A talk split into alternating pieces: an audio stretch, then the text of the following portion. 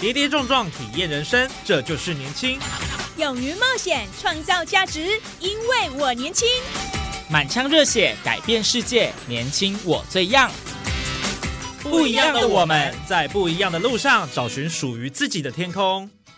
年轻新势力二点零全新出击，正声广播公司台中广播电台制作，林燕宇主持。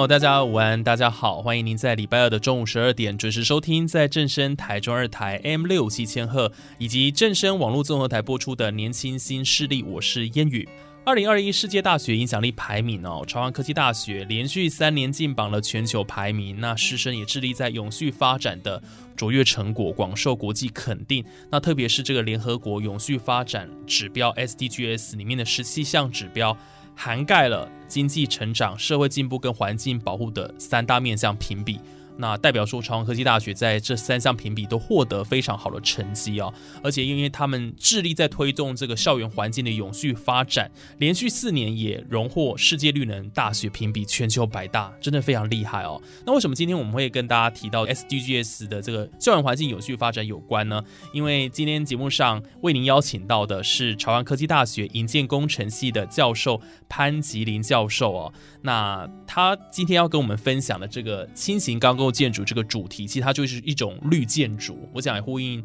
呃学校这一端哦，他们在这个永续发展上面呢所做的一个努力。那我想今天这一集就请老师好好来跟我们谈谈这个绿建筑的部分，那以及为什么呃这个学校会响应这个联合国的永续发展目标 SDGs，他们怎么做的？那首先就先请潘吉林教授潘教授跟我们空中的听众朋友先打声招呼吧。好，呃，谚语好，呃，各位听众午安。老师，首先是不是先跟我们分享一下，就是说学校这几年推动这个 SDGs，它跟我们这个呃，就是在永续发展这部分啊，还有这个今天我们要谈的这个主题，到底有什么样的一个关联性？这个问题就很有趣了哈，因为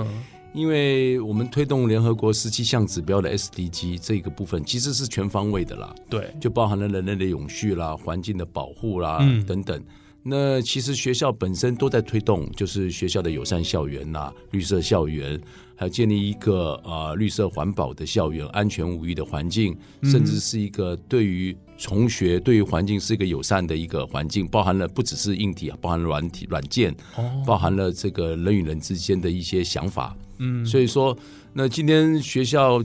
推荐我来，我想最主要我本身。是属于我做的是属于研究，属于是轻型钢构建筑的。对，那这一块本身，因为轻型钢构建筑，它是跟一般的传统的这个所谓 RC 钢筋混凝土建筑很大的不同，就是它是可以工业化的。快速化的，嗯，甚至它本身用的材料就是一个不需要太多能量的，不像那个热压型钢，我们是冷压型钢所组成的轻型钢构的这个构架，它是以钢为主的，钢材为主的一种结构，所以它基本上是一个环保的绿色建筑的。因为你知道，钢筋混凝土本身大部分的校园啊，传统的还有台湾的大部分九十 percent 以上的建筑。大部分都是钢筋混凝土的，没错。其实它是一个非常耗能的，嗯，它的寿命通常我们就是称之为至少五十年吧，可能六十年、七十年，可是就要拆掉了。拆掉的时候呢，它本身这些的当初，嗯，这些材料势必上是没有办法回收的，除了钢筋以外，你必须要用唯一的方式，比如混凝土的碎片，你去必须要用，比如说回收的方式去处理，嗯。但是我们所谓的钢结构的范畴，基本上钢是可以百分之百回收的。而且我们盖的过程中是快速的，能量消耗是减少的，嗯，那也也比较贴近居住环境的友善吧，我可以这样讲。所以说我我想这是为什么我今天能够出现在这边分享一下我的研究吧。哇，谢谢老师啊！一开始跟我们的这样的一个分享啊，那的确大家都非常关注这个环境的议题啦，环保、绿能，这个都是现在国际的一个趋势。那刚刚老师当然已经有一开始开场哦，稍微就有跟我们提到今天的这个轻钢构建筑，它就是一种绿建材，那对于这个环境有很友善的一个呃保护的一个作用哦。那刚我们在一开场有提到这个。轻钢构建筑，它是所谓的冷压型的钢构。您刚刚有分享到，还有个呃，像是热压型的，对，他们两个到底有什么样的一个差异性呢？热压型难道就是刚刚您提到这个钢筋混凝土的一个部分吗？我们讲啊，一般我们看到大楼啊，我们通常超高大楼或比较这个二十层以上的大楼，一般不会用钢筋混凝土，因为钢筋混凝土非常重嘛。你你盖的越高，你的你的混土混凝土用量就越大。是，假如说我们今天一零一台北了，假如是这个是用钢筋混凝土的话，嗯，我一楼可能就没有空间了，太多空间可以使用了，因为我一楼的柱子就会变得很大。对，所以钢结构本身它就是可以，因为它是它的材料是相对来讲，它是跟混凝土比的话，它是重量轻，嗯，但是强度大。一样，我混凝土生产的时候，我要消耗二氧化碳，我要生产那个所谓的水泥嘛。嗯，我在结合的时候产生了这个氧化，这个水化作用也会产生二氧化碳。嗯，那钢结构在生产的时候，钢材也会产生二氧化碳，也需要大量的二氧化碳跟消耗能量，这是必要的。因为我要把钢材，不管是新的材料还是旧的钢材去做融合，去生产出来我们的钢板。钢卷或者是这个所谓的钢胚哦，那一般避免过程了。对，这个制造过程都会需要用大量的能量哦。那今天我要提的就是，因为轻型钢构建筑是在国外发展的非常好，台湾一直发展不是很接受度不是很高了。那热压型钢一般我们用在大楼，所以说台湾有地震啊，嗯，那。钢结构对于地震的抗震能力是非常好的，所以很多的低层建筑，他们也想喜欢用所谓的钢结构。那一般所讲的钢结构叫热压型钢啦，有人叫重型钢，有人叫工字梁啦。好了，我们叫 H 型钢啦。那就是它必须把那个钢胚加热，可能到八百度、九百度甚至一千度之后，透过滚轮机去把它滚压出来，然后就像各位知道，就像油条一样。啊，油条一个一个一个一个油条，你可以慢慢慢慢拉长，拉慢慢拉长，就是从一个钢胚一个一个柱子一个圆柱变成一个 H 形状的一个样子。它需要用更多的大量的这个能量。那我们冷压型钢，那基本上我们是相对是它的厚度比较薄，所以我们就用钢板或者所谓的钢卷去剪裁之后呢，直接在室温底下。去冷压成型，可能用折的，可能用碾的，可能是用滚压的，那不需要用太多的能源，它可以去弯成我们所要的形状。所以有人叫做冷压型钢，有的有的地方叫做冷弯型钢。哦，有人地有像像中国大陆，它叫冷做型钢啊。那现在用的非常广，那说法都不一样。对，过去冷做型钢用在机械啊，用在汽车啊。用在很多的，现在用在建筑业，现在是这二十年来的一个趋势了。嗯，而且这个中南部的一个买气哦，也就是说，像现在的这个轻钢构建筑，好像也越来越热哦，所以好像大家慢慢慢慢对于它的一个接受度有变高的一个趋势哦。老师您怎么看？就是在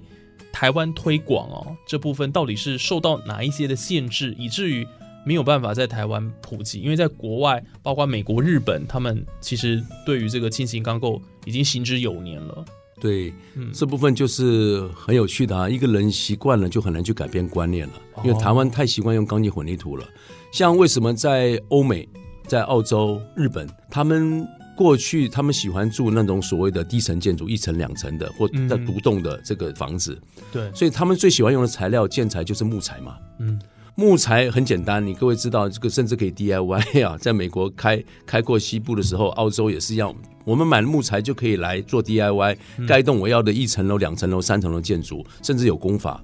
那可是木材本身呢，你必须要植林，甚甚至伐林。嗯，那木材本身有问题，就是你久而久之它会腐烂。对，它还有这个所谓的虫害的问题啊。嗯。哦，那它本身也会久而久之变形，不管是干燥还是受到潮湿的时候，它会有所变形，所以它其实耐久性是不够的。嗯，那就开始有人思考，为什么我们不能用钢的这样的一个材料取代木材呢？嗯，那这样的话，我的房子是不是第一个我不怕白蚁了？对，我也不会因为久而久之呢就会腐烂变形。那我我的强度也比较够，更重要是说，我今天钢板本身我是可以用镀锌的，甚至镀铝锌的方式去处理，就也没有所谓的锈蚀的问题。嗯，我们可以耐，比如说一般镀锌，我们至少可以寿命的五十年，镀铝锌我们相信可以超过一百五十年的寿命。哇，一百五十一百五十年哎，那那台湾的那基本上啊，因为我们的新型钢构建筑，它的钢材的厚度比较薄，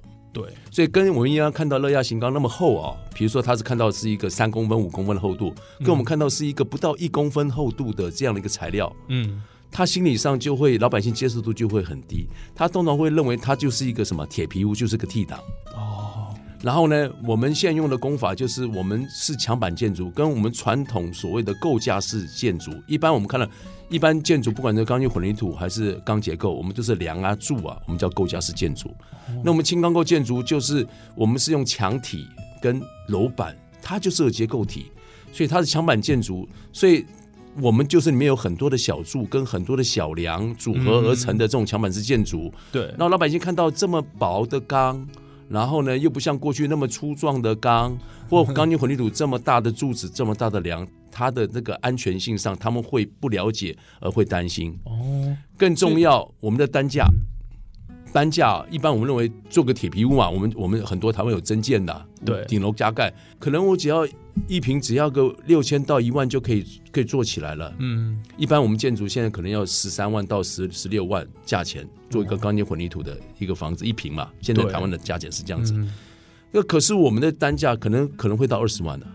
哇，他们认为说啊这么薄的钢，然后单价这么高。那他们的这个接受度就更低了，哈所以说这就是很多的问题啦，必须要对轻型钢构建筑本身要够了解，才能够愿意去盖这样的一个建筑，否则的话，一般民众你没有给他教育的话，他是没法接受这样的建筑的。嗯，这样听起来，这个轻型钢构建筑哦，台湾的社会他们有蛮多的误解跟迷思在里头啦，所以以至于他没有办法在台湾就是推广成功这样子。那当然来自于民众的一个不了解，需要在教育。那是不是这方面的专家也不太够呢？哎，这，会不会是一个问题啊？这是真的哈，因为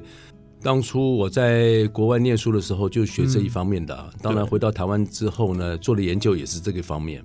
那我发觉到在台湾这一方面，因为这也是比较新的，像当初我大概在这样就透露年龄了，我大概在一九八六的时候去美国念书的啊，这个这个功法大概在一九九零、一九八八八九的时候才起来的。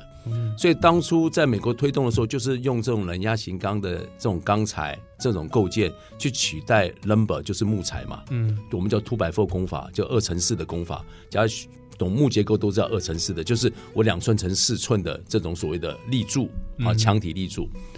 那在美国就推得很快，当初我记得在一九九零的时候，大概只有几百栋。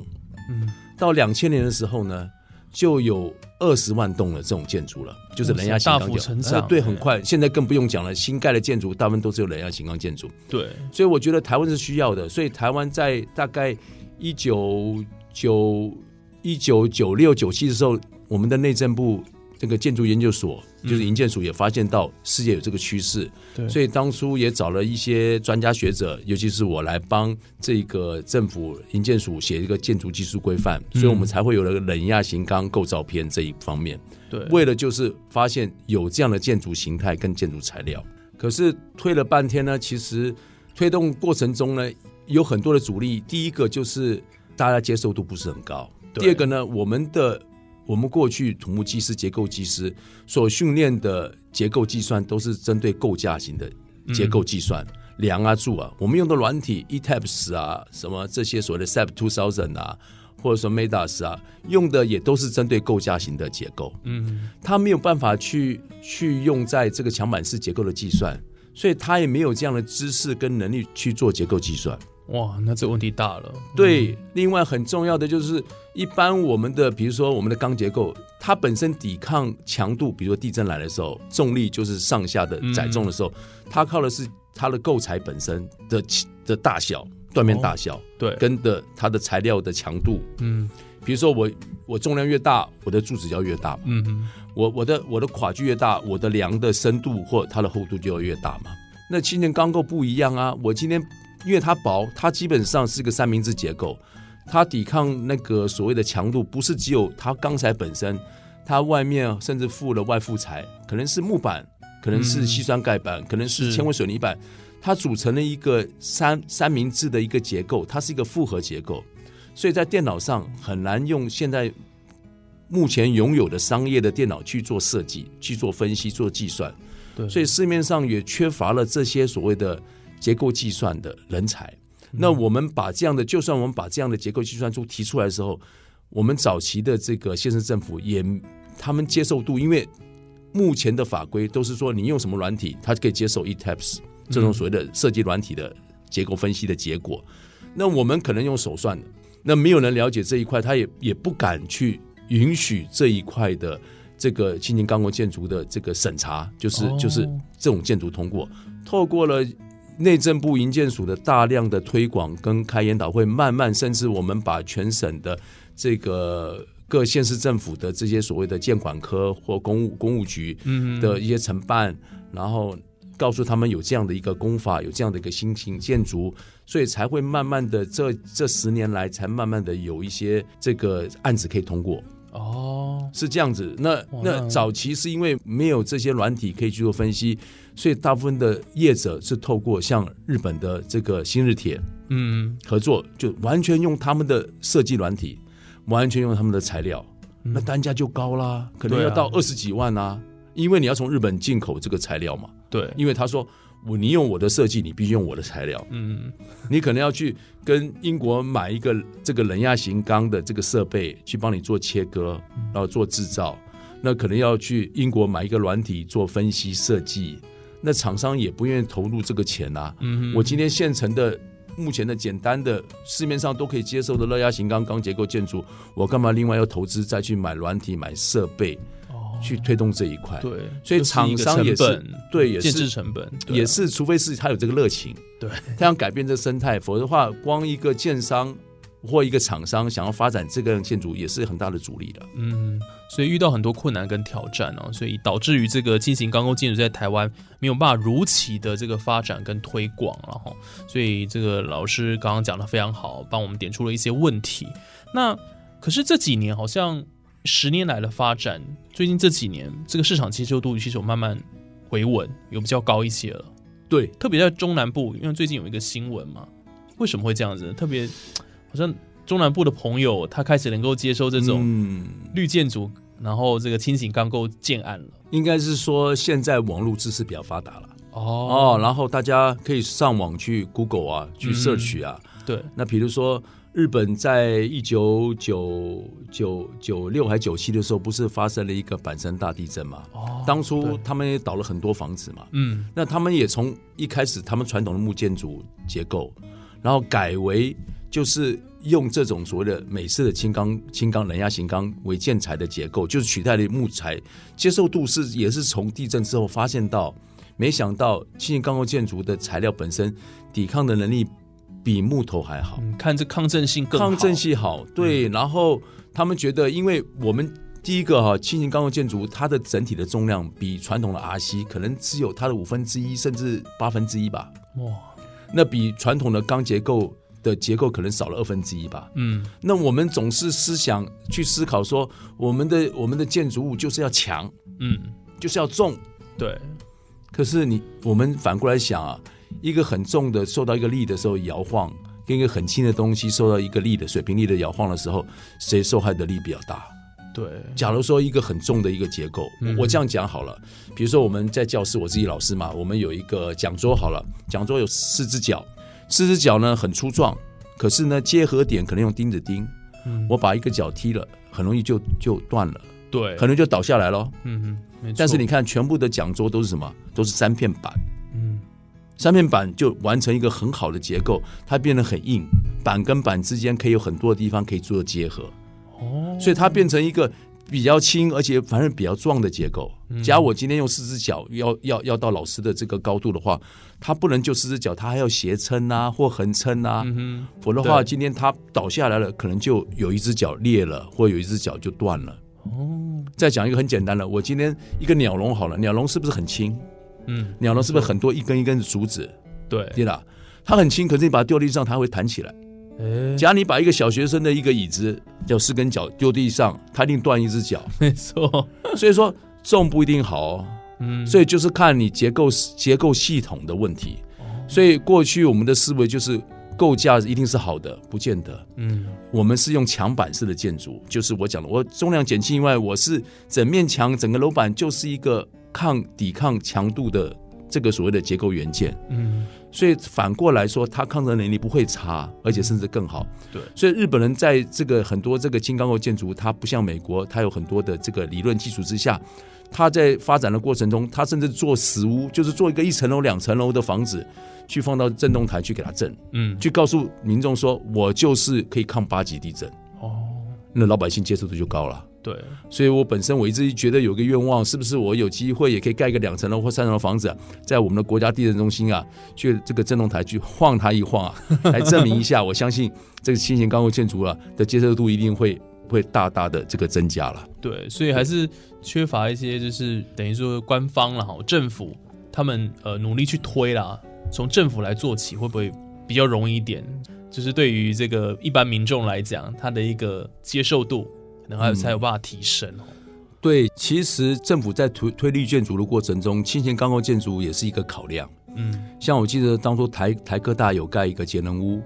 也有考虑到用我们轻钢构建筑，嗯，但是他们需要有很多的窗户，要开大便的窗户。对，那可是呢，因为我们轻型钢构建筑靠的就是墙体跟楼板嘛，嗯嗯，所以我们不希望有太多的开口。哦，啊、这也是为什么很多的民众他不太愿意接受，他喜欢的是大片的这个立面的这个立门，可以看大片的窗户。对，那我们在这个方面过去一直没办法解决，就是我们因为结构，我们的墙体就是结构体，对。所以我们开大片窗、大片门的时候，其实是有困难的。嗯。可是后来我们现在慢慢发展到，其实是可以 mix 的嘛。嗯。当你开大片门窗的那一面的时候，我们可以用构架，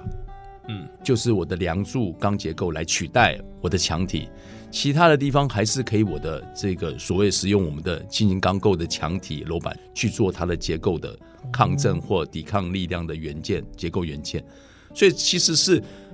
一个好的一个系统是可以 mix 的，就是混合的。哦，混就可以哎 就可以解决这个问题了。可是我们都太执着于只能这个系统就是这个系统，那个系统就是那个系统，嗯所以其实问题也都解决了。对嗯对，是这样子。像南部，我记得台台南那个成大。他那个内政部建筑研究中心也有在那边盖一个，也是绿色节能屋嗯啊，也是用钢构的。对那当然里面就有很多智慧型的 AI 的，甚至一些太阳能板的哈。嗯那一些节能的措施，也目的就是要告诉大众，事实上我们如何盖一个可以环保节能的房子，怎么去盖。对，所以事实上政府也是一直想要推这种环保绿建筑的这种这新的这个建筑工法了。哦，对，但是需要长时间的一个努力了哈。当然，这十年来可能慢慢慢慢在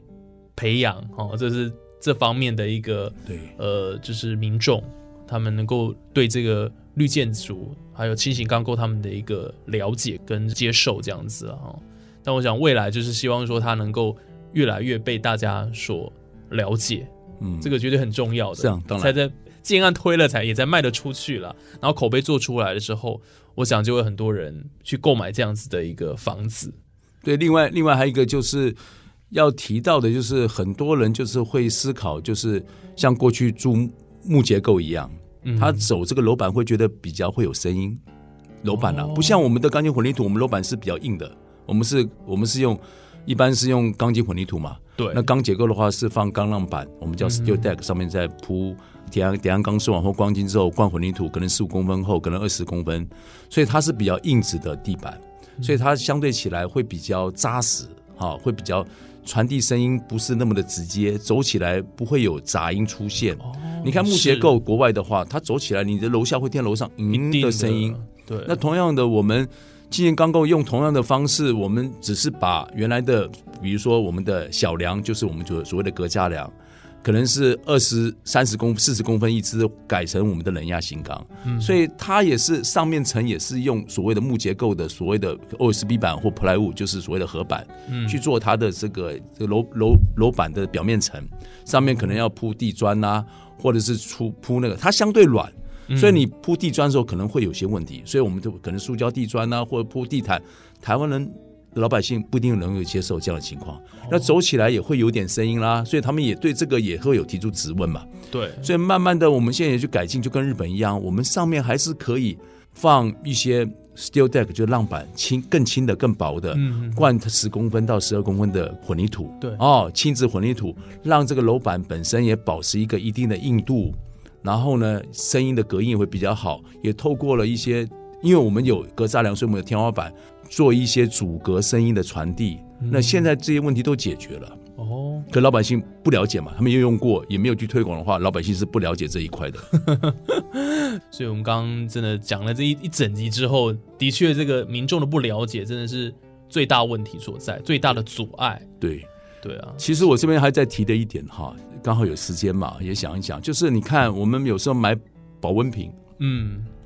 好的保温瓶，我们的热水可以保久一点。哦，对，我们过去的保温瓶里面是保丽龙，可是你看很多保温瓶现在很轻，为什么？它里面其实不是不是保丽龙，它可能就是空气而已啊。对，虽然是可以做的很轻嘛。对，哦，那所以说，我们各位要知道，我们台湾其实很耗能的，因为我们都是住在钢筋混凝土的丛林里面，嗯，所以白天太阳晒，晚上呢，我们的冷气呢，光吹让我们的室内降温，让我们的墙体降温了，就有可能花三小时、四小时，就跟石头一样，你加热很慢，嗯。可是你到晚上石头慢慢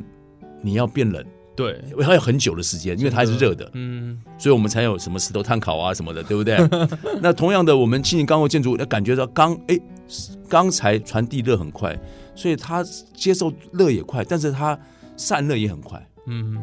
但是就是我们如何做一个轻钢构建筑，我们外面受热，可是里面呢，它不会有把这个热传递进来，就跟冰箱一样，就跟这个保温瓶一样。所以为什么我们的我们本身它是节能的，就是我们是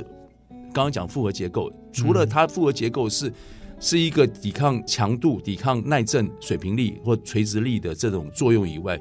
它本身目的也是在做一个很多这个所谓的层很多内层跟外层的这个设计，包含了有结构的面板，